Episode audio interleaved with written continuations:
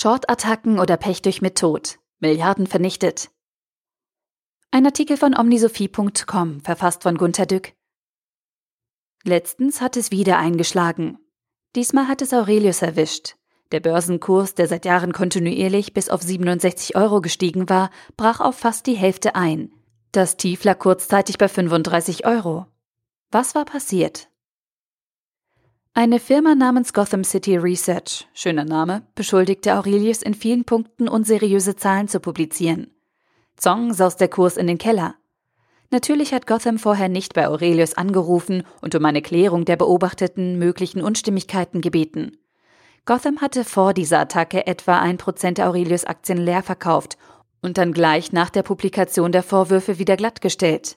Verkauf zu 66 Euro, Rückkauf zu vielleicht 39 Euro. Gutes Business.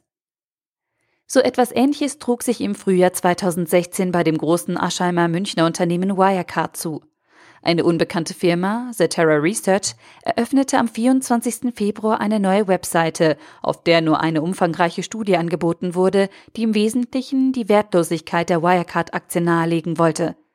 Schauen Sie sich vielleicht kurz den Twitter-Account von Zetera Research an. Allererster Tweet: Betrug und Korruption, kurz C0. Im Original? The Terror Research initiates coverage on Wirecard AG, wide-scale corruption and corporate fraud. Target price of 0 Euro per share, 100% downside. Am gleichen ersten Tag steht dort, The Terror Research folgt jetzt Gotham City Research auf Twitter. Dann folgen noch 62 Tweets von diesem Wirecard Hate Account, der letzte am 2. Juni 2016. Die Wirecard-Aktie brach damals sofort ein und erholte sich erst nach vielen Monaten wieder. Sie steht heute auf historischem Hoch. Die Short-Attacke scheint überstanden, aber der Vorgang schadet dem Unternehmen natürlich noch lange, weil die Börsenkommentatoren bei jedem Fitzel wieder fragen, war da doch was dran? Ich will sagen, man kann Millionen scheffeln, indem man vage Vorwürfe gegen eine börsennotierte Firma im Internet formuliert. Am besten so, dass sich die Vorwürfe nicht sofort entkräften lassen. Das betroffene Unternehmen braucht dann ein paar Tage für eine seriöse Antwort. Bis dahin rauscht der Kurs aber nach Süden ab. Da haben die Leerverkäufer gut Zeit zum Kasse machen. Was das betroffene Unternehmen nach einiger Bedenkzeit und Rechtsberatung antwortet, ist schon egal. Die schwarzen Ritter sind schon weg. Das Unternehmen leckt seine Wunden. Die Aktionäre sitzen auf schweren Verlusten. Und wie gesagt, die Presse überschlägt sich nun wochenlang mit, ist da was dran oder nicht? Mega Chance oder Griff ins fallende Messer? Die Presse schreibt sich die Finger wund, ohne dass es irgendeine neue Information gibt. Aber die Artikel stoßen lange Zeit auf das Interesse der geschädigten Aktionäre, die nervös jeden Artikel anklicken. Jeden. Das bringt den Börsenpostillen Werbegeld und Neuabos. Der Aktienkurs bleibt bei dem Hin und Her in der Berichterstattung, wie Spekulieren genannt wird, eher unten, weil man ja Aktien kaufen möchte, denen uneingeschränkt vertraut werden kann. Das geschädigte Unternehmen muss lange warten, weil Aktionäre Vertrauen mit lange Zeit nichts passiert gleichsetzen. Vielleicht kennen Sie dieses bedenkliche Spiel ja schon. Ich möchte zwei wesentliche Perspektiven hinzufügen, die eigentlich nicht in der Berichterstattung vorkommen. Erstens, bei den plötzlichen Einbrüchen verdienen einige Bankinstitute sehr gut. Zweitens, so ein Kursrückschlag kann nicht nur das attackierte Unternehmen selbst, sondern auch ganz unbeteiligte Firmen in den vollen Abgrund reißen. Die Firmen, nicht nur die Aktienkurse, egal ob die Vorwürfe zutreffen oder nicht. Zum ersten Punkt. Banken verkaufen ihren vermögenden Kunden allerlei Zertifikate, unter anderem solche, die großen Gewinn für den Fall verheißen, dass die Aktie niemals unter ein bestimmtes Niveau fällt. Rufen Sie zum Beispiel bei der Comdirect Bank im Internet Aurelius und danach eventuell Trefferliste Aurelius auf, dann sehen Sie serienweise die Kurse von solchen Zertifikaten. Ich zitiere einmal aus dem Erklärungstext von etlichen von ihnen die Eurozahl geändert. Dieses Knockout-Produkt Call hat eine unbegrenzte Laufzeit und ist mit einer Knockout-Barriere von 35,56 Euro ausgestattet. Liegt der Kurs des Basiswertes Aurelius Equity Opportunities SE Co. KGAA über dem Basispreis in Höhe von 35,56 Euro, platziert der Kunde überproportional an der Entwicklung des Basiswertes. Wird die Knockout-Barriere während der Laufzeit erreicht, verfällt das Knockout-Produkt wertlos. Solche Zertifikate gab es mit verschiedenen Barrieren um die 40 Euro. Diese Zertifikate sind bei der kürzlichen Attacke von Gotham wertlos verfallen. Die Banken, die diese Zertifikate verkauft haben, Aurelius steigt doch immer, das wissen Sie doch, da liegen Sie auf der richtigen Seite, verdienen an der Gotham-Attacke prächtig. Hm, wird so etwas auch einmal untersucht? Der Kurs einer Aktie muss nur einen Tag unten sein und schon sind für deutsche Zertifikatsemittenten die Millionen abgeerntet. Danke, Gotham. Viele Banken müssen also ein Interesse haben, dass es einen kurzen Kursausreißer gibt. Zum zweiten Punkt. Viele Unternehmen haben neue Produktionsanlagen mit dem Erlös von Anleihen gebaut, die sie natürlich aus den Gewinnen zurückzahlen müssen. Sagen wir zum Beispiel, die Anlagen bringen das Geld in zehn Jahren wieder rein.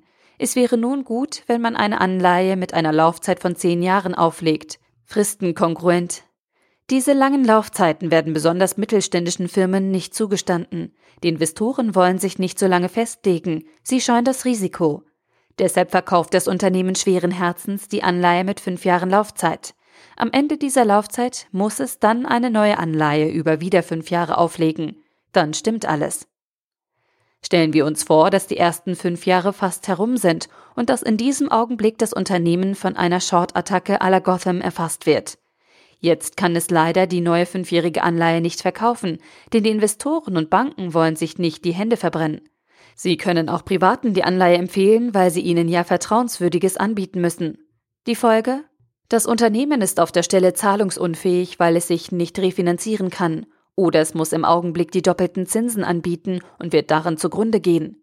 Natürlich wäre eine zehnjährige Anleihe sauber gewesen, aber die bekommt es vom Kapitalmarkt nicht. Noch schlimmer. Es gibt in Deutschland so einige mittelständische Unternehmen, die sich wie eben beschrieben per Anleihen finanzieren und dann revolvierend refinanzieren müssen. Wenn es nun eines der mittelständischen Unternehmen per Short-Attacke voll tödlich erwischt oder wenn es aus anderen Gründen in Schieflage gerät, dann sacken die Anleihekurse sehr vieler anderer mittelständischen Unternehmen per Sippenhaft allesamt in den Keller, weil die Anleger jetzt in Panik aus überhaupt allen Anleihen fliehen, nicht nur aus den Anleihen des angegriffenen Unternehmens.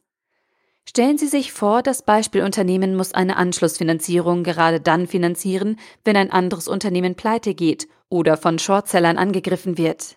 Dann geht es selbst in den Bankrott, quasi ohne eigene Schuld. Es wird Opfer anderer Risiken, die eigentlich nicht seine sind, sowie Hausbesitzer, die es in der Finanzkrise traf, als die Immobilienpreise überall fielen, weil Lehman Brothers starb. Es sind also nicht nur Machtpolitiker, die um der Mehrmacht willen das Zündeln lieben.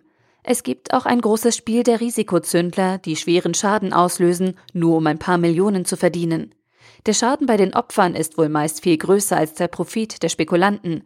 Aber das kennen Sie ja genugsam aus dem Umweltbereich oder von simplen Einbrüchen. Da springt einer die teure Tür auf, verwüstet alles, findet 50 Euro und verschwindet. Und wenn Sie das noch interessiert? Die Unternehmen haben keinen Einfluss darauf, ob es auf ihre Aktien Zockerzertifikate gibt, die die Banken herausgeben. Wirecard und auch Aurelius gehören zu denen, bei denen viele Zertifikate aufgelegt wurden und werden. Dann kann so eine Short-Attacke viel besser zünden. Ich denke, dass die Existenz der Zertifikate die Zocker anzieht. Und das Unternehmen kann nichts dagegen tun. Ich bin gerade mit dem Schreiben fertig, da berichten alle Medien, dass ein Zocker die Bombenattacke auf die Spieler des Fußballclubs Borussia Dortmund verübt hat. Zum Glück waren die Bomben falsch angebracht. Nur ein Spieler wurde verletzt. Wären etliche Spieler getötet worden oder eben nur so schwer verletzt, dass sie nie mehr spielen könnten, dann wären die Aktien des Dortmunder Vereins ins Bodenlose gestürzt. Die Spieler im Bus sind ja zusammengenommen so manche hundert Millionen Euro wert. Also üben Sie das Ganze nochmals. Suchen Sie auf der Comdirect Informa nach Borussia Dortmund. Dann erscheint eine Zeile mit der Aktie. Darüber ist ein Pull-Down-Knopf, der Sie auch statt Aktie zu Optionsscheine und Zertifikate führt. Es sind 102 Optionsscheine und 281 Zertifikate gelistet. Der Verbrecher hat kurz vor dem Anschlag Put-Optionsscheine gekauft. Das bedeutet, Recht, Aktien zu einem hohen Preis dem anderen zu verkaufen. Dieses Recht wird wertvoll, wenn die Aktie an Wert verliert. Der Mörder hätte also viel Geld verdient. Das steht in der Zeitung, das sieht jeder. Aber schauen Sie einmal auf die Zertifikate. Da sind wieder Mengen solcher Knockout-Konstrukte auf Borussia Dortmund. Wenn also der Anschlag geglückt wäre, würden diese Zertifikate wertlos und die ausgegebenen Institute reich.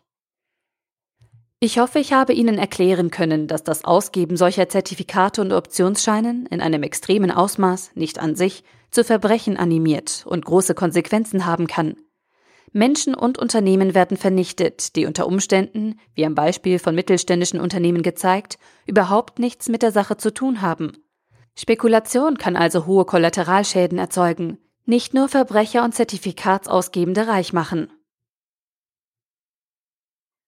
Der Artikel wurde gesprochen von Priya, Vorleserin bei Narando.